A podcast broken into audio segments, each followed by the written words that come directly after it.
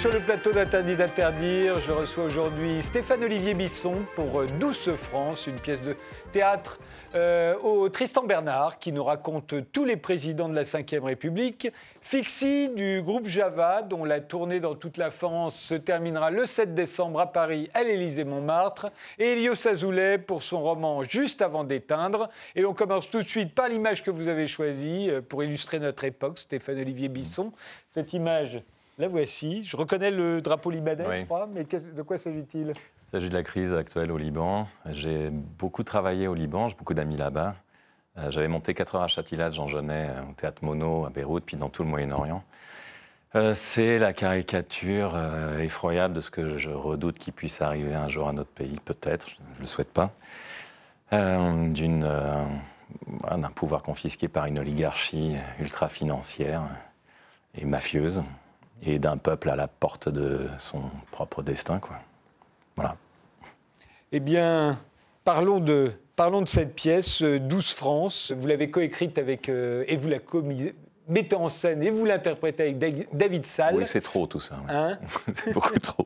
et euh, c'est donc au théâtre Tristan Bernard, 12 France, ça se passe à l'Élysée, où deux conseillers hors d'âge hein, nous font revivre les grands moments de la Ve République, du général de Gaulle à Emmanuel Macron. Enfin, quand je dis les grands moments, on pourrait dire les pires moments, hein, euh, car vous ne l'aimez pas beaucoup, la Ve République. Je me dis, c'est un peu l'histoire de France des 60 dernières années, revue euh, par, les, par les Gilets jaunes. Oh non ah, si Non, mais par un enfant de la cinquième, en tout cas. Parce que j'avais. Oui, les gilets jaunes aussi. Oui, oui, oui. Enfin, je sais pas, ça dépend de leur âge, mais moi, j'ai, oui, j'avais quoi Je suis né en février 69, donc euh, je crois que le, le référendum, c'est en mars, il me semble, mars 69, quand De Gaulle part. Euh, non, ça fait 50, 52 ans que je vis. Je n'ai toujours rien compris à ce, régime. on, parle de monarchie républicaine, oui. Enfin, je sais pas. Je me souviens de, c'était euh, Angela Merkel qui était dans la voiture avec Chirac euh, revenant de l'aéroport, et puis. ils font quelques kilomètres et puis ils s'arrêtent et, Chirac dit bah, voici l'escorte, on va aller à l'Élysée avec l'escorte. Attendez, mais on n'était pas en voiture. Non, mais il faut une escorte si je fais ça à Berlin, je me fais lyncher dans la seconde. Enfin, non, c'est un drôle, drôle, de régime auquel je comprends pas grand-chose, je vous avoue. Euh, il m'a passionné depuis, depuis, que je suis adolescent. Je ne sais pas pourquoi. La politique me fascine. Euh, après, c'est n'est pas que les euh, ad hominem, c'est pas que les personnes. Non, c'est l'époque. Le, général, de, oui, le, le général de Gaulle, quand même, par exemple, dont on a tous la religion aujourd'hui, hein, depuis son départ.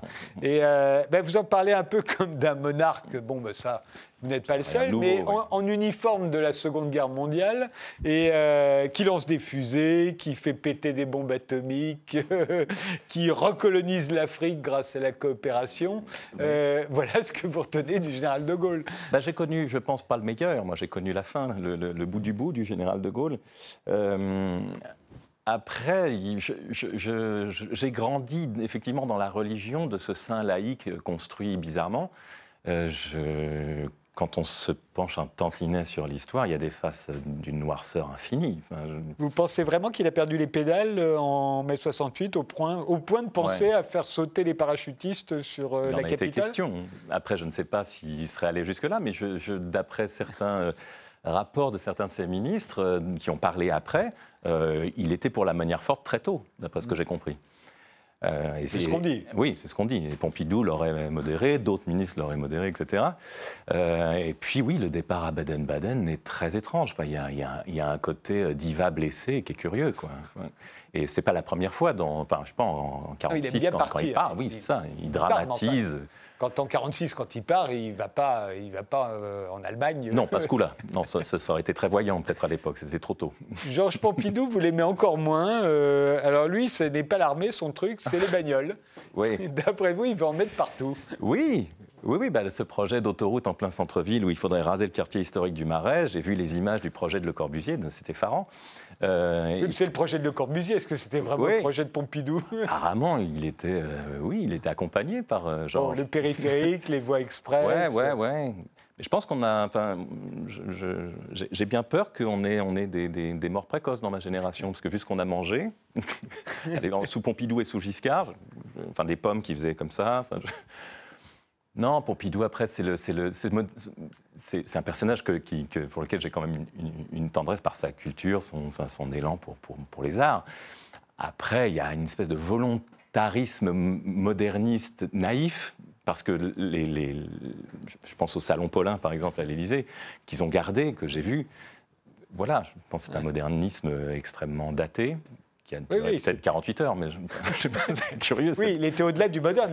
Artistiquement, il, était dans la, il aimait l'avant-garde. Oui, oui, oui, oui, il y a de, belles avant-gardes qui ont perduré, mais il y, a, il y, a, une espèce de volontarisme formel curieux. Bah, je sais pas, le, les quais de scène euh, euh, pompidolien, là, c'est ce qu'il y a quand même de plus moche euh, à Paris. Quoi. Oui, mais enfin, c'était bien pratique, Paris. Alors, vous en, vous en, profitez dans cette pièce pour nous rappeler une des pages les plus sombres de notre histoire. C'est qu'en 1972, année rêvée de tous les Français, puisque la nostalgie française se porte mm. essentiellement en 1972, on l'a vu, on aimerait ah tous retourner en 1972. Or, en 1972, 7 millions de Français sont allés au cinéma pour voir Les Bidas en folie. Mon Dieu, oui. oui c'est sans doute l'un des plus grands navets qu'on ait jamais fait regardable aujourd'hui. Dans, dans l'histoire, voilà, c'était absolument épouvantable. Je dis ça, je l'ai même jamais vu. Même enfant, j'ai refusé d'y aller. Je vous l'offre. Non, j'ai refusé d'y aller tellement ça sentait le navet, la bêtise, etc. 7 millions de gens sont allés voir ça. 7 millions. Ah, j'ignorais le chiffre. C'est monstrueux. 7 millions, c'est terrible. C'est un de mes premiers souvenirs de cinéma. voilà, j'aime beaucoup le cinéma, malgré ça. Mais c'est, oui, oui, ça a été effroyablement marquant. J'ai tenté de le revoir il y a, il y a six mois, quand on, a dit, on s'est dit avec David qu'on allait le mettre dans le spectacle. J'ai tenu 10 minutes. Non, c'est pas possible. c'est, ouais. là aussi, il y a une volonté de, de rire. Mais enfin, vous reconnaissez que euh, Pompidou n'y était pour rien. Non. Je ne pense pas qu'il soit ah non, non, non, il, ah non, non, il est absent de ce, complot. Oui. Et... Contre le rire. Oui, c'est ça.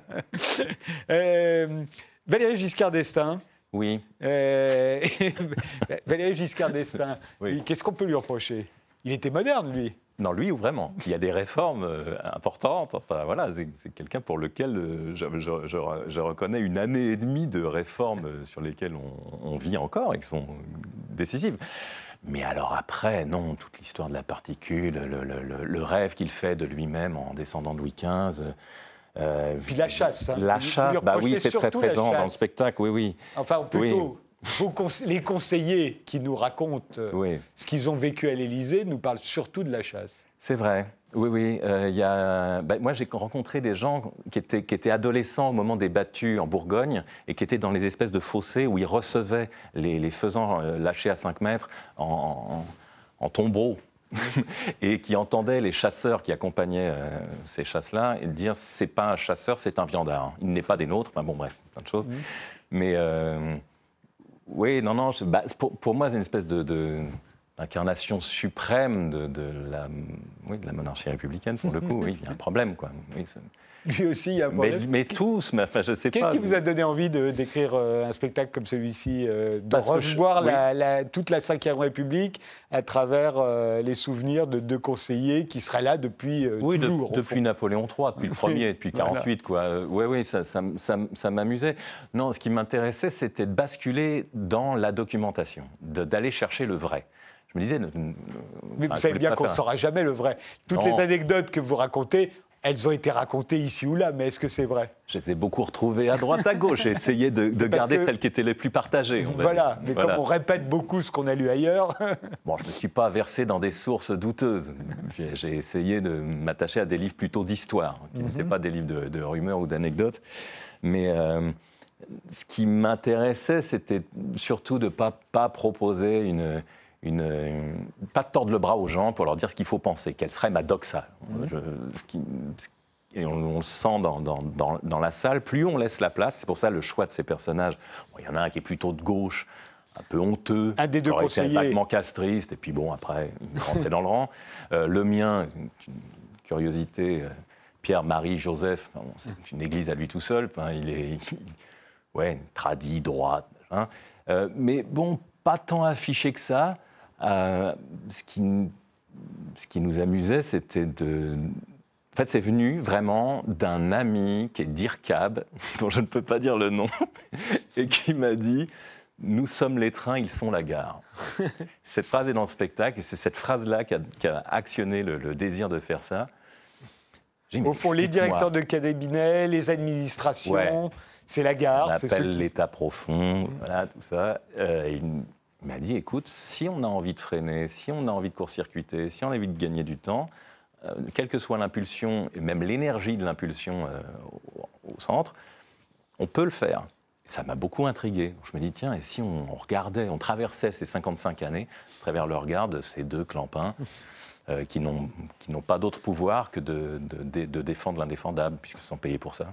Alors Mitterrand, bon, c'est la gauche au pouvoir, mais ça, ça n'a duré que deux ans, d'après vous. Oui. Euh, Je suis pas le seul à le dire. ouais. Voilà, et, et sinon, c'est un peu, ce serait un peu notre Nixon, en fait, euh, à nous. Ah, oui, par les écoutes écoutes, téléphoniques, les coups tordus, il fait sauter le bateau de Greenpeace, euh, euh, il a des, des, des tas de secrets qu'il faut surtout pas euh, divulguer, et en plus, il se fait réélire triomphalement, Avec pas de programme. comme, comme Nixon. Nixon a été Oui, oui. revu triomphalement. Oui, aussi. oui. Oui, oui, j'ai pas compris la réélection de. J'ai voté. hein, c'était ma première. La première fois que je votais, c'était en 88. J'ai voté évidemment d'emblée euh, pour, pour lui, mais, mais euh, plus Ah bah, dans le. Il y avait eu la cohabitation avant. euh. Oui, oui, oui, oui. Puis Donc- j'étais dans les manifs, euh, voilà, de 86.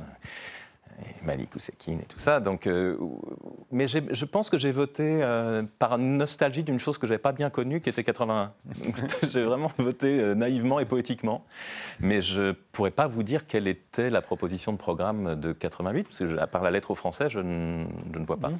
J'ai cherché, je ne vois pas. Mais peut-être qu'on vote contre. En fait, on a voté contre Oui. Chirac, euh, C'est qui notre venait d'être Premier ministre, plutôt que pour Mitterrand. Mais c'est un grand drame, ça, je trouve. Je ne sais pas. C'est la démocratie, visiblement. Oui, non, mais de voter contre. je- J'aimerais Oui. voter par, par adhésion, ça fait longtemps, quoi. Euh, ouais, oui. bah c'est- Mais là, maintenant, je, enfin, à l'heure où nous sommes, je, ne- je ne sais même plus si je vais réussir à voter contre. Il y a évidemment Jacques Chirac. Jacques Chirac, c'est la trahison permanente, hein, d'après vous. Euh, Ça, c'est une il a- esthétique il- politique, c'est pas le seul. mais- Il a trahi ses idées, il a trahi tous ses mentors, tous ceux qui l'ont fait Oui. euh, grimper, il a trahi ses électeurs, et puis il s'est trahi lui-même parce qu'il n'arrête pas de mentir. Enfin, c'est ce que vous dites, en tout cas, ce que disent vos ce que disent, euh, oui, puis de ce que disent l'air des, de des bien le gens que nous citons, mais qui ont l'air de bien le la- connaître. bah, il y a la citation de Mitterrand qui est délicieuse, où il dit euh, Et pourtant je m'y connais. Euh, jamais de, de ma vie je n'ai vu un homme mentir à ce point. Chirac ment tout le temps. En fait, on ne peut même pas croire le contraire de ce qu'il dit. Bon, voilà. Après, moi, ce qui m'a fasciné chez Chirac, c'était la dernière image d'un documentaire de Patrick Rothman, où, où c'était une image, une interview des années 70, je pense, et l'intervieweuse euh, lui dit, lui demande, mais est-ce que vous vous aimez au fond? Et là, il blanchit, il est perdu, c'est un enfant, et il dit coupé. Et j'ai trouvé ça bouleversant. Mais il ne s'aimait sûrement pas, euh, Jacques Chirac, en tout cas. Mhm. euh, les livres d'histoire qui commencent à, à poindre euh, ont l'air de dire qu'il ne s'aimait pas beaucoup. euh, à la Et je différence suis pas sûr qu'il savait qui il était. Enfin, c'est ça qui m'a fasciné dans ce parcours. C'est pour ça qu'on parlait d'ornithorynque politique, enfin, etc. Je- oui, cette, cette personne, j'ai l'impression, a couru après elle-même pendant des, des décennies. Et ça me fascine. Oui, mais alors comment expliquez-vous euh, qu'il ait, ait duré, euh, à la fois comme, euh, comme maire de Paris, comme chef de la droite et, et- et- et comme président de la République? Non, je ris parce qu'il a une phrase lui-même. Il dit euh, Les gens intelligents, il y en a 5 ou 6% Moi, je fais campagne auprès des cons. je suis désolé. C'est pas une vraie réponse à votre question, mais ça m'est revenu tout d'un coup. Nicolas Sarkozy, alors là, c'est la fin de la syntaxe. hein, Ah oui, oui, c'est c'est la fini. fin de la syntaxe. C'est une caïra à l'Élysée. C'est ça. C'est la fin d'un monde. Je le dis pas, mais vous le dites. Et je le, Non, je- non, c'est l'impression que vous donnez. Oui, oui, c'est ça, non, bien moi, sûr. je le dis Ah, pas, encore, vous quand vous verrez jouer, c'est terrible, c'est encore pire. Mais oui, oui, bah, c'est la vulgarité absolue, euh, le, le- le nombril triomphant, mais assumé, euh, le côté. euh, est-ce que vous trouvez. Toutes ces phrases à l'époque commençaient par Est-ce que vous trouvez normal que? Et puis il y avait une évidence derrière. Bah, oui, forcément. Et puis. Mais euh, cela dit, ça, ouais. ça aurait pu être un grand président quand même, même vulgaire, même, euh, même euh, sacrifiant la syntaxe. euh, Mais est-ce qu'il avait un dessin? J'ai pas l'impression. Son programme, à part lui-même, j'ai pas vu. Enfin, j'ai pas. Je, je- quand, moi, je suis assez d'accord avec la phrase de Mitterrand, pour le coup, qui disait euh, euh, après, Je suis le dernier des grands présidents, après moi, il y aura que des, des financiers, des comptables. Euh, enfin, lui, c'est plus un représentant de Home Salon, mais. euh,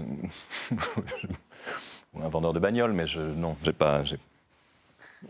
François Hollande, Oui. alors lui, c'est bah, François Hollande, euh, c'est le président des bisous. Il l'a dit lui-même. Il a, il a dit à un enfant dans une visite à une école je- je- Tu sais, je serai le président des bisous, voilà, euh, quelques semaines après avoir été élu. Et sinon, c'est Rainman. Hein, c'est un de Oui. conseillers qui le surnomme ça- Rainman. Il faut dire, euh, on a cherché une photo, on n'a pas eu de mal à en trouver. c'est vrai qu'il a plu beaucoup sur François Hollande. Et, il a plu sans cesse sur François Hollande. Et, c'est bizarre d'ailleurs parce que, au fond, c'est peut-être ce qui restera de lui. tellement aujourd'hui, personne ne lui accorde le, moins, le moindre acte positif. Euh, ah, Je sais pas, Nicolas Sarkozy, on se dit quand même pendant la, crise des subprimes, euh, l'Union pour la Méditerranée, c'était quand même quelque chose. Enfin, plein de choses qu'on on, finit par euh, accorder au crédit de, Nicolas Sarkozy. François Hollande, rien pour l'instant. Ah, c'est peut-être trop tôt. Quand même, pendant, pendant les attentats, je trouve qu'il a eu une, stature plutôt digne. Il a voulu de, de, leur nationalité les, ah terroristes. voilà, mais, mais je veux dire, les jours où ça s'est passé. Oui, il a été digne, quoi. Oui, non, rien de plus. Je ne dis pas qu'il a été flamboyant, mais il a été plutôt digne. Il n'aurait plus une palette. Mais... Ah non, après, il y, a, je me souviens, cette chose au, Mali, quand il, quand il, dit cette phrase, qui pour moi est un symptôme de, la psyché de ces gens, euh, c'est devant la, foule soulagée de ne pas avoir été massacré par d'autres, euh, c'est le plus beau jour de ma vie politique. Alors ça, j'avoue que je suis tombé de l'armoire. Il faudra qu'on m'explique. Bah, peut-être qu'il s'était senti utile mais de ma vie politique. Vous voyez le truc C'est ça qui m'embête. Ah, c'est qu'il ait pensé à lui euh, Oui, puis à, lui s'inscrivant dans une destinée qui s'est promis à lui-même. Enfin, vous voyez, cette espèce de d'enfermement narcissique effroyable au Mali, enfin, je, devant des gens qui... Mais c'est peut-être difficile quand on est président de la République, de la Ve République, j'entends, mm. de ne pas être de l'ego, le narcissisme. C'est ce qu'on met dans, dans le sous-titre du spectacle. Et si vous, parce qu'on on parle d'eux, mais si, si, vous, vous, moi, qui que ce soit, on nous plongeait dans ce bain-là, je pense qu'au bout de six mois, on est fou. Enfin, on, est irrécupérable. Enfin, moi, c'est le régime qui m'interroge. C'est pour ça que c'est pas que des attaques euh, à dominem. C'est une chronique, c'est une fantaisie satirique, mais, mais à la fin, ce qu'on met à la fin du spectacle, c'est le blason de la cinquième, mais c'est pas un portrait. C'est qu'est-ce qu'on fait avec ce monstre, quoi? Mais moi, ce qui m'étonne euh, d'autant plus, c'est pourquoi il y a, tant qui veulent être président de la République. D'abord parce qu'ils savent qu'ils vont être détestés, méprisés, qu'ils vont finir épinglés dans un spectacle comme celui-ci, au fond. Entre autres, euh, Vous n'êtes pas le premier à en oh, dire du mal, et vous ne serez pas le dernier. Non. Et, euh, mais, mais, voilà, du temps de, de Gaulle, de, de, de Pompidou, ils avaient vraiment du pouvoir. Oui, bien euh, sûr. Aujourd'hui, en plus, ils en ont de moins en moins. Et, euh, ils ont une vie épouvantable, tout le monde les déteste. Il n'y a même plus d'état de grâce, enfin, ça dure 5 minutes. Oui, c'est ce que je dis à propos de Hollande, il a duré 10 minutes. Et, euh, et, on les déteste tout de suite. Je dis, pourquoi est-ce qu'ils veulent... Ils sont si nombreux à vouloir être président de la République? Mais je pense que maintenant. C'est même pas bien payé Non, je pense qu'aujourd'hui, on peut appeler ça une maladie mentale. je pense que c'est une pathologie, quoi. une pathologie narcissique grave. Non, je, m'amuse, mais oui. Parce que Emmanuel Macron, par exemple, il aurait pu faire une belle carrière. Il a préféré être président de la République et là, il va vraisemblablement se représenter. Hmm. Il y a de bonnes chances qu'il soit réélu. Euh, vous l'expliquez, ça ne peut pas hmm. s'expliquer par juste une, une, fêlure euh, mentale. Non, non, non, non, non, non. Non, Emmanuel Macron, pour moi, enfin, au-delà de la, de la, personne, euh, pour moi, c'est ce qu'on montre dans le spectacle, une espèce d'accélération sur du vide, une espèce de, de, de furia agité, euh, une espèce de concentré et de citation de tous les autres mandats. Parce que j'ai cru comprendre qu'il avait une personne qui était chargée euh, à l'Élysée d'aller chercher des, événements symboliques, des choses qui ont marqué les quinquennats ou les septennats précédents, précédents pour les citer dans une espèce de, grand mix. c'est une espèce de DJ politique.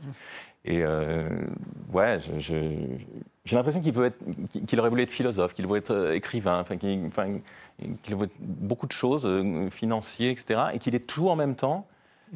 Non, ce qui m'effare, c'est l'absence déclarée et assumée d'affect. Il le dit lui-même. Ça, je trouve ça incroyable, qu'on puisse maintenant l'assumer tout en se présentant devant une multitude. Euh, non, là, je comprends encore moins qu'avant. Avant, il y avait je sais pas, des figures, des, destins. Parce qu'il n'a pas eu de chance en plus, il s'est pris à la fois le mouvement des Gilets jaunes et le coronavirus. Mais est-ce que c'était une fatalité ou est-ce qu'il l'a pas un peu provoqué? Je ne parle pas du coronavirus, hein. je ne suis pas à ce point gravement atteint, mais, mais euh, est-ce que. Enfin, je sais pas, il y a des crises, je, trouve qu'il a quand même suscité. Quoi. Enfin, une succession, une cascade de crises dans un temps euh, regroupé qui est impressionnante. Quoi. Vous, vous, êtes bien conscient que quand on va voir ce genre de spectacle, on a encore moins envie de voter. Or, euh, euh, j'en fais personnellement pas une religion, mais, mais beaucoup de gens pensent qu'il faut inciter au contraire euh, les, les, gens à voter. C'est mon problème. Euh, c'est que c'est pas ça que je cherche. Vous voyez bien que les gens y votaient, mais. C'est pas, un, pas un spectacle Poujado, quoi. Je, non, c'est juste au contraire. Euh, voilà ce qui s'est passé, ce qu'on a peut-être oublié. Il y a une phrase dans le spectacle c'est si les, Français avaient de la mémoire, il n'y aurait plus un homme politique en activité. C'est juste un exercice de mémoire. Euh, mais, mais, pour se proposer à nous-mêmes peut-être autre chose. Mais, euh, vous incriminez la mémoire, mais euh, mm. on, a une mémoire sélective, on se souvient toujours de la même chose. Il y a beaucoup, beaucoup d'anecdotes ou d'allusions que vous faites dans ce spectacle à des allusions, euh, à des, choses que l'on sait déjà. Mm. en revanche, il y a plein de choses qu'on a oubliées, justement, concernant Georges Pompidou, Nicolas mm. Sarkozy. Je parlais de l'Union pour la Méditerranée, plus personne ne se souvient de l'Union pour la Méditerranée. Alors que c'est une grande victoire diplomatique pour, pour Nicolas Sarkozy à ce moment-là. On se souvient tous de Kadhafi dans les jardins de Marigny, avec sa tante, mais on ne se souvient pas de l'Union pour la Méditerranée. Mm-hmm. Et euh, donc, on a une mémoire sélective. Oui. Vous y participez. Bah, j'espère qu'elle n'incline pas dans, dans, ce, dans le, cliché et la caricature. Euh, non, non, mais c'est C'est toujours les mêmes événements dont on se souvient. Bah moi, là, il y a des choses. Oui, oui, oui, mais après, il y a des choses qu'on propose dans le spectacle que j'ignorais avant même de m'y pencher. Ah oui que Vous avez euh, découvert en l'écrivant Ah, totalement. Les bidas sans folie Non, ça, c'était trop. Ça, je m'en souvenais trop, ça. non, non, des, choses, euh, oui, effarantes. Enfin, bon, ça, mais ça, c'est du pur gag, mais j'aurais jamais eu l'imagination d'inventer un gag pareil. L'histoire de l'ours des Ceausescu, par exemple. Mais c'est vrai ça Mais oui, c'est vrai. Mais j'ai trouvé six fois de suite dans Racontez-la aux téléspectateurs, puisque vous en prenez la responsabilité. J'en prends la responsabilité. Donc, euh, Giscard veut se rendre en Roumanie, et puis il veut chasser. Il veut chasser. On lui dit Qu'est-ce que vous voulez chasser? Je veux chasser l'ours. Alors. Alors, il y a, les Ceausescu ils disent très bien, mais on va vous prêter, mais ils disent ce mot, prêter un ours du zoo de Bucarest. Donc le pauvre ours qui était paisiblement euh, exposé. Vous croyez que Chirac, euh, Giscard, qui est un chasseur, un vrai chasseur, qu'on l'aime ou qu'on ne l'aime pas, il, va tirer sur un zoo qu'on vient de libérer du... Un, ours qu'on vient de libérer du zoo? Il l'ignorait. Ah, L'ours était dans les soutes de l'avion présidentiel, ils l'ont débarqué dans les ah, Carpates. D'accord, donc c'est pas Giscard qui l'ont raconté. Non, non, non, non, non, non. c'est d'autres gens qui racontent que, etc. Et, euh, et ils l'ont libéré dans les Carpates, coincé dans une grotte, enfumé, et il était à 5 mètres, il l'a défoncé. et la semaine d'après, oui, parce que s'arrête pas là. Et on le met ça aussi dans le spectacle. La semaine d'après, il, est invité à 30 millions d'amis pour parler de la souffrance animale. Et sa fille euh, est, au, à, je sais pas, Créteil, je ne sais plus, à l'école de... De vétérinaire. Voilà, de vétérinaire, et sera nommée discrétionnairement et étrangement, euh, directrice adjointe d'un zoo à Pékin. C'est une espèce de migoule extraordinaire. C'est un côté Les chasseurs euh, aiment vivre près des animaux, euh, tout comme les vétérinaires et, les directeurs de zoo. Euh. J'aime bien cette phrase. oui, non, mais il y a un rapport à l'animal, au fond, euh, qui est. Qui est... un rapport à l'animal, c'est particulier, mais et, Vous venez de la créer, cette pièce. Qui sont les gens qui viennent la voir Je ne sais pas encore, je ne sais pas. Parce que. Pardon, oui. Je est-ce que les... Non, je me disais, parce qu'il y a énormément d'allusions à des choses que la plupart des gens qui ont moins de 25 ans, par exemple, ont totalement oublié. Ou n'ont n'a jamais eu même l'idée. Et il y, avait, euh, par exemple, à la première, il y avait euh, les, voisins de l'actrice Delphine Baril euh, qui, ont entre 19 et 21 ans. Donc ils étaient une dizaine, ils sont venus. Et j'ai parlé avec eux après, etc.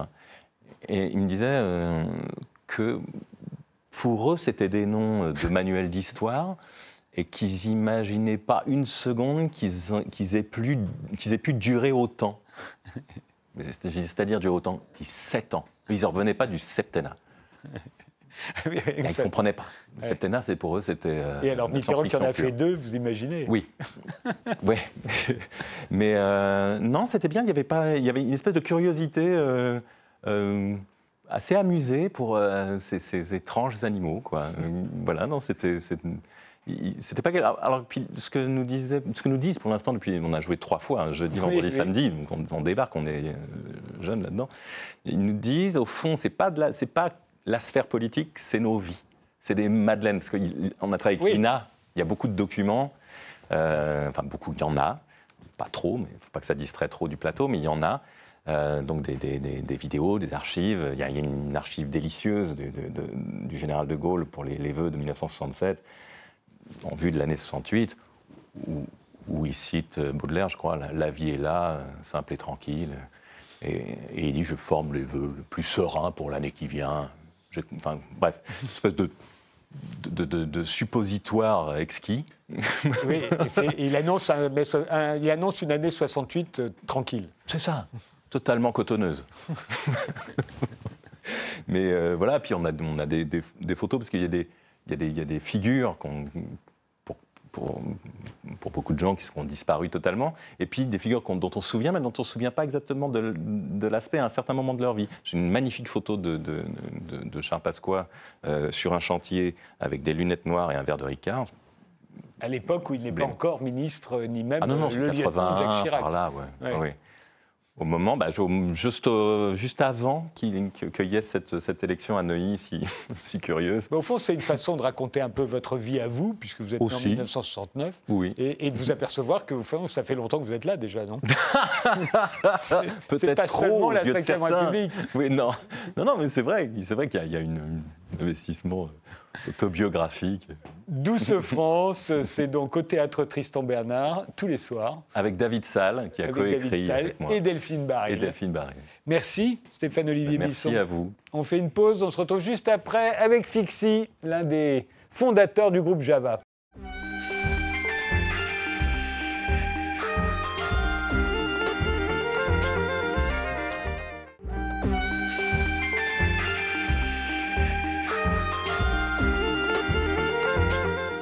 Fixie, vous êtes euh, accordéoniste et l'un des fondateurs du groupe Java qui s'est reformé pour son 20e anniversaire après 10 ans de séparation et dont la tournée dans toute la France s'achèvera le 7 décembre à Paris à l'Élysée-Montmartre. Alors voici l'image que vous avez choisie pour symboliser l'époque.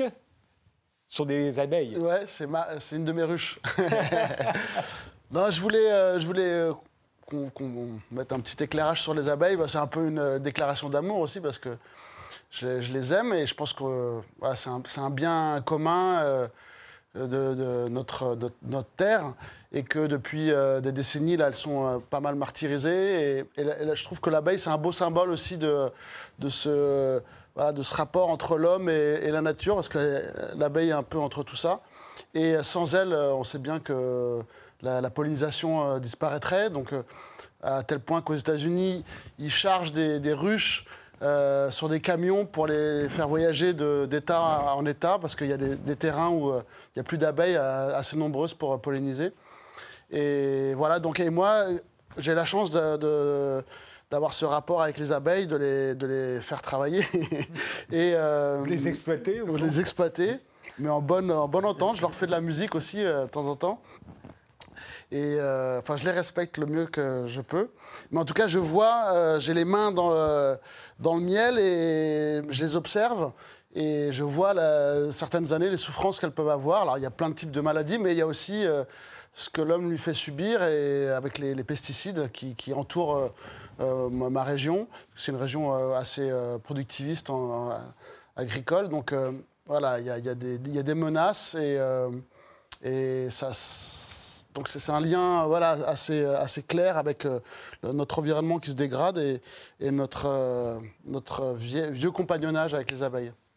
Le tout premier album euh, du groupe Java, Hawaii, date de l'an 2000. il vient de ressortir en CD, en vinyle, avec quatre titres en, bonus. Vous étiez les premiers à l'époque à mélanger le rap et, et, l'accordéon musette. Ça vous était venu comment l'idée? Bah, C'est plusieurs choses. C'est, je pense, un espèce de, de résistance à une tendance française musicale qui est souvent de copier ce qui se fait euh, à l'extérieur, mais un peu copier-coller, on va dire. Comme le rock Comme le euh, rock, comme, euh, bah, comme le hip-hop dans les années 90. Il y a eu le jazz aussi, d'une certaine manière. Enfin, je pense un peu tous les styles de musique, toutes les époques. Et et je trouve qu'en France, on ne se pose pas assez la question de voilà, qui je suis, où je vais, comment, avec quoi, et euh, qu'est-ce qui venait avant moi, et qu'est-ce que je vais projeter devant moi. Et hum, donc voilà, le, hip-hop commence à être très très puissant en France, parce qu'on est d'abord des découvreurs aussi de talent, euh, parce qu'on est des, curieux, et donc on s'est nourri de ce qui se passait aux États-Unis. Bah, très bien, génial. Mais après, pour euh, voilà, qu'est-ce qu'on qu'est-ce qu'on a créé, nous et Et puis en, regardant un peu ça de plus près, il y a aussi un groupe très important pour moi à cette époque-là, américain, qui s'appelait The Roots, qui était un groupe de hip-hop, mais qui, mélangeait l'acoustique, donc contrebasse, vraie batterie, parfois Fender Rhodes. Et moi qui viens beaucoup du jazz, j'étais très sensible à cette approche. Donc déjà, ça m'a ouvert une fenêtre sur la possibilité de faire du rap avec des vrais instruments. Et ensuite, je me suis dit, bon, bah, les, Américains, ils samplent des, vieux vinyles de jazz, de, soul music.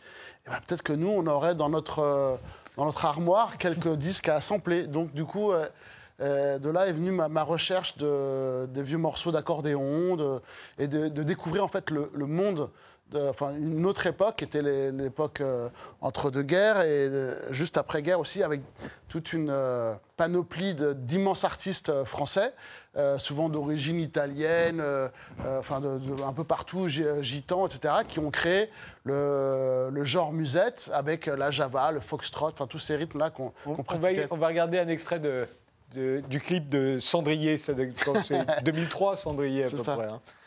Bah, le groupe Java dans Cendrier. Il était une fois. Cendrier, il avait copé ce blaze un jour, vu qu'il était encore plus tabagique que Gainsbourg. Mais surnom, il avait jamais aussi bien porté que ce matin-là. Son 10 mètres carrés empestait l'alcool et le tabac froid. L'odeur de cadavre, le tirard, du sommeil, pour leur plonger aussi sec dans ses exploits de la veille.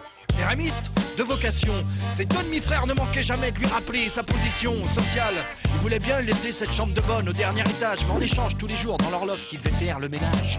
Faut dire que ces deux-là étaient pleins aux as. L'un était créa dans la pub, il avait une Audi ZT de place. L'autre était plus révolté, critique de musique aux arts occultibles, il adorait la pop indus de l'underground finlandais. Bref, il le méprisait et n'arrêtait pas de le narguer parce qu'ils avaient un carton spécial VIP pour la grande soirée tenue le soir même par le comte d'Hardy lui était encore invité nulle part. Krikar avec la veuve poignée. Mais de toute façon, qui aurait voulu de ce déchet? Se pris dans ses pensées qu'il jette un pied hors du lit. Il était 5 heures de l'après-midi. Yeah, yeah en berne, la naine de Captain Caverne, marchant radar pour atteindre les chiottes, il mit un pied dans le standard. Et merde cria-t-il, la sonde se répandit dans les airs. À ce moment arriva quelque chose d'extraordinaire. Dans un nuage de cendres apparut la fichtane. Elle était belle, jeune, elle sentait le mégot chaud. Elle dit de sa voix éraillée Mon neveu, ce soir tu seras la reine pour aller danser. Oh merci. Je transforme tout ce que je touche. Approche-toi, fais un vœu, mais je t'en supplie, mets ta main devant ta bouche. Tu refoules du goulot. Attends de ma baguette, castagnette, je vais te faire le sourire émail diamant Ce soir tu seras à bar tabac de la Seita, costard en peau de dromadaire T'as pas de citrouille? Bah non Eh bah regarde Transforme ton paquet de clopes en corvette Super à faire un tabac pour la soirée jet set Mais attention, il y a une condition, chérie les losers ne deviennent playboy que la nuit. Oui. Ah bon? Alors sauve-toi dans les premières lueurs et tant pis pour l'after Pourquoi c'est si français l'accordéon? Parce que c'est pas nous qui l'avons inventé. Non. Pourquoi est-ce que c'est notre folklore? Je pense qu'il y a une association avec euh, Paris, euh, l'après-guerre, avec Edith Piaf. Mais c'est une bonne question parce que moi j'ai beaucoup j'ai la chance de voyager énormément au Brésil, l'accordéon est roi, en, oui, en, Italie aussi, voilà, à euh, Madagascar. Mhm. Pourquoi la France s'est associée? Bah, Il y a le fromage, la baguette et l'accordéon, je ne sais pas. Et le béret, peut-être un peu. Le béret, la casquette. le béret plutôt. Euh, Java s'est fait connaître euh, par les concerts euh, à l'époque. Hein. Oui, c'est vrai. enfin, il y avait un peu de tout, mais on est... il y avait la, radio qui nous aimait bien aussi. Mais on a, on a fait nos preuves en concert et il y avait quelque chose d'assez imprévisible avec Java, qui c'est toujours le cas d'ailleurs à un moment, on a essayé d'être un peu plus carré. Et après réflexion, on dit mais non, mais Java, c'est pas ça. Java, c'est l'imprévisibilité, voilà, le, côté explosif. Vous voulez dire que quand vous avez commencé, vous pensiez pas que ça se, vous vendriez des disques, encore moins que, que ça durerait 10 ans euh? Non, j'avais pas de plan de carrière. On n'avait pas de plan de carrière, mais on avait quand même une major à l'époque. On, on, avait signé chez Sony Music. Donc il y avait quand même l'envie de rentrer dans ce monde euh, d'industrie musicale. Voilà, c'est la mmh. curiosité. Euh, envie de construire quelque chose. Après, on ne sait jamais jusqu'où Pourquoi vous êtes séparés au bout de 10 ans? Bah parce que ça faisait un petit moment, ça, voilà, on a des tournées, beaucoup de moments euh, les uns sur les autres. C'est, y a, puis moi, je, enfin, on est tous, euh, comment dire, complexe dans le sens avec beaucoup d'influences et d'envies différentes. Et Java, ça prenait énormément d'énergie. Donc à un moment donné, il faut un peu euh, séparer les atomes et puis euh, pour euh, faire entrer de l'air et faire autre chose. On va regarder un extrait de Je me marre, qui est un de vos derniers clips d'ailleurs. C'est hein. Ouais. le moment où vous allez vous séparer. C'est le tien et le mien c'est le mien. L'accent, mien c'est parisien, roi de l'argot, tête de chien. Je suis du boulevard, certipar, blason du comptoir. Le macadam c'est mon terroir, la nature mon cauchemar. Ici ça tchatche à coup de boutoir, c'est du solide comme les pneumatiques d'Alain Bombard. Vert, si, Bernard. Oublié, je te la fais à la Audiard, pas trop. Faut pas prendre les enfants du bon Dieu pour des canards sauvages, fais mon réquisitoire. Car je suis furibard, j'ai claqué le beignet de ces gueulards. Sache que la marmite flotte sur le drapeau noir. Entendre à la radio toute cette misère, monde mange à la soupe populaire, c'est le désert des tartares, de la Valstar avec des pop-tards et ta soupe de rugby, foot je charter par le All-Star. Y'a les pourpifs qui vont sortir du tiroir, vas-y Titi, pousse les potards, je rentre dans l'art, mais non je m'en carre, je m'en tamponne le coquillard. Et je me marre, je me marre, je me marre, je me marre, varié dans mes tripes comme un polichinelle dans le tiroir. Je me marre,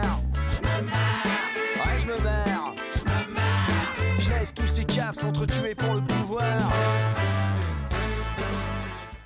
Java s'est donc reformé en 2020 pour son 20e anniversaire. Euh, pas de bol, hein, 2020 c'était l'année du coronavirus. Mais euh, est-ce que vous êtes retrouvé euh, exactement comme vous étiez quitté euh, dix ans auparavant Ou est-ce qu'il y a tellement de choses qui ont changé depuis, même musicalement, que- qu'il a fallu se réadapter les uns aux autres?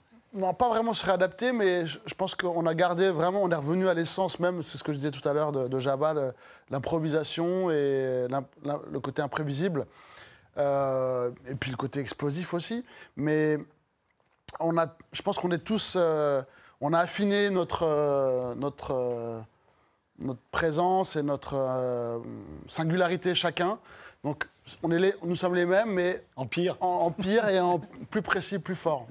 Voilà, donc il n'y a, pas de- y a pas de problème de réadaptation. Et votre public, vous êtes en tournée depuis à peu près le mois de juin. Là, Ouais, bah, ça va se terminer euh, le 7 décembre euh, à l'Élysée-Montmartre. euh, euh, enfin, se terminer provisoirement. Vous n'avez pas décidé de vous quitter avant- après Non, on va faire une l'Élysée-Montmartre. petite complète la- l'année prochaine, je pense. Voilà. Mm. Et est-ce que le public a changé, lui? Alors ça dépend, il y a des festivals où le- les gens ne nous connaissent pas du tout parce que c'est beaucoup plus jeune, mais parfois, là c'était le cas à Rennes hier au Grand Soufflé, euh, beaucoup de gens de l'époque, mais avec leurs- leurs enfants. C'est pas désagréable. Non, non, c'est génial. Merci Fixie. Merci. Donc rendez-vous euh, à l'Élysée-Montmartre On vous le, le 7 décembre.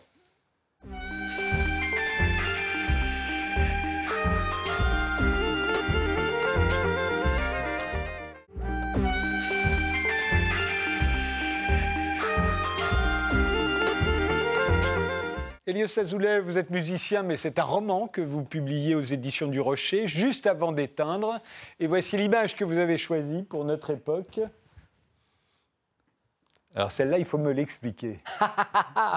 C'est euh, sont deux enfants Ouais. dans un manège à la foire, parce que je trouve que la, la vie, c'est la foire. je trouve Et que- ça va aussi vite que là je trouve... Oui, mais je- voilà, ça dépend évidemment de l'état d'esprit, à quel moment on vous saisit dans la journée, quand on vous demande de- dans quel type de manège vous vous trouvez. Mais je trouve que là, il y a des couleurs absolument sublimes et moi qui me font beaucoup de bien. Et puis c'est vrai, je trouve qu'il y a une espèce de véritable tintamarre là-dedans, incroyable dans notre époque, et, et- et- et en même temps un tintamarre de, de, de, de l'infiniment périssable. Vous comprenez ce que je veux dire? On n'en finit plus de parler et de tourner autour de, de, choses qui sont, et de paroles ou d'écrits qui sont mornés. Et je trouve que cette foire, si on arrive à la saisir avec le sens du burlesque, de la couleur et du manège, ça donne quand même quelque chose Parce que ça, c'est assez désirable. Enfin, quand on voit cette image, on se dit que oui, on a connu ça, euh, enfant, et c'était chouette. Absolument, mais vous avez raison, mais je trouve qu'il y a... Oui, on a envie de, c'est- on a envie de les manger, toutes ces couleurs. Je Ouais. suis d'accord avec Donc, vous. au fond, c'est une vision de notre époque et de la vie euh, plutôt sympathique. Mais euh, bah, absolument. Écoutez, de toute façon, c'est c'est bien la seule qu'on a à notre disposition, jusqu'à preuve du Donc, contraire. arrêtons de nous en plaindre, vous voulez dire. Alors, juste avant d'éteindre, votre roman, c'est l'histoire d'un musicien juif d'Europe centrale pendant la Seconde Guerre mondiale qui se retrouve enfermé par les Allemands dans un ghetto avant d'être déporté. Il y a encore des choses à dire sur cette euh, période, surtout quand on ne l'a pas vécu je crois peut-être qu'il y a beaucoup plus de choses à dire qu'on ne l'imagine, en tout cas, parce que nous avons naturellement, moi, ça aurait été un bien triste privilège de l'avoir vécu, cette période-là. Alors oui, il y a les chairs extérieures, celles, celles et ceux qui l'ont vécu. Moi, ce sont mes chairs intérieures qui parlent.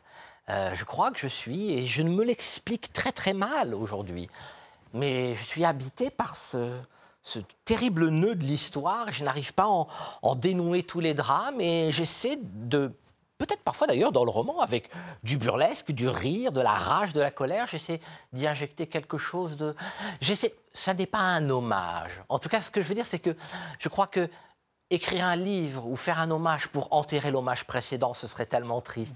J'essaye le plus possible d'injecter de la vie dans cette affaire-là. Et peut-être que pour injecter de la vie, ben, il faut être en vie soi-même. Donc, donc oui, on a encore de nouvelles choses à dire, je le crois. Il y a quelque chose qu'on ne dit euh, c'est pourquoi C'est le, mobile de ce crime épouvantable euh, que l'on ne cesse de ressasser depuis qu'il a été commis, dont on, sur lequel on ne cesse d'écrire, de penser, de réfléchir. Euh, mais le mobile, rien. Qu'est-ce qui a fait que le peuple allemand s'est acharné à ce point sur le peuple juif euh, et pas seulement en Allemagne, partout où il a pu la mettre la main dessus. Euh, je lui avais posé la question à, Claude Lanzmann, qui m'a dit on ne doit pas se poser cette question-là. Cette question-là, pour lui, était interdite. Mmh. Enfin, interdite, c'est pas le mot. Il pensait qu'elle n'avait pas lieu d'être. Euh, vous êtes d'accord avec lui?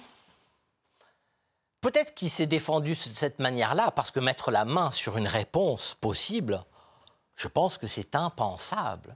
Ce que je vois, moi, je vais vous dire quelque chose, c'est que dans une certaine mesure, je rapproche beaucoup mes, amis, mes frères, si vous voulez, euh, tziganes, euh, manouches, gitans, euh, du peuple juif, qui sont de peuples qui, malgré le fait d'avoir été piétinés tout au long de leur histoire. Je veux dire, ce sont parmi les peuples les plus emmerdés de l'histoire de l'humanité. Ils se sont toujours réveillés, et notamment avec la grâce d'un violon, n'est-ce pas? Vous voyez ce que je veux dire? Et la grâce de rester un peuple euh, cultivé, brillant, etc.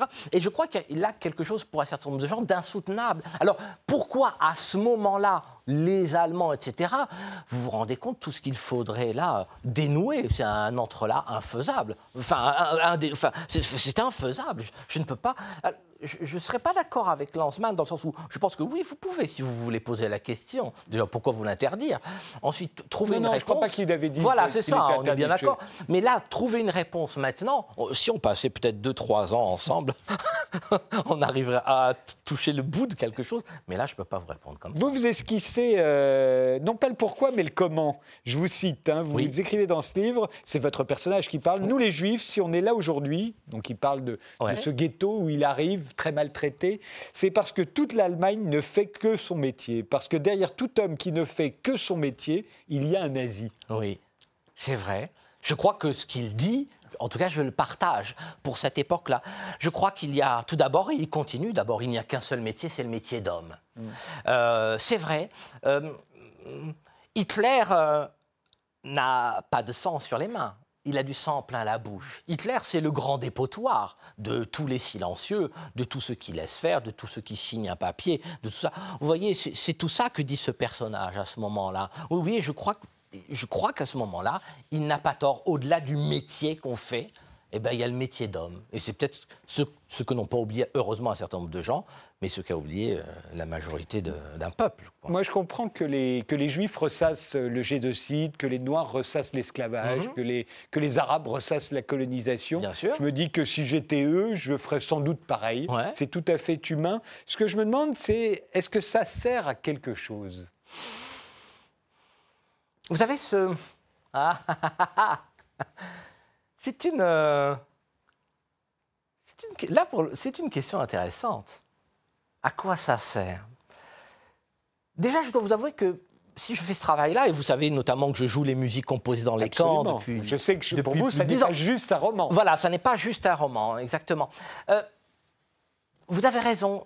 Je crois que si je fais ça aujourd'hui, il me semble, sans pouvoir me l'expliquer, c'est qu'il y a quelque chose en moi qui déborde et qui me déborde, mais que je n'avais pas imaginé il y a 15 ans.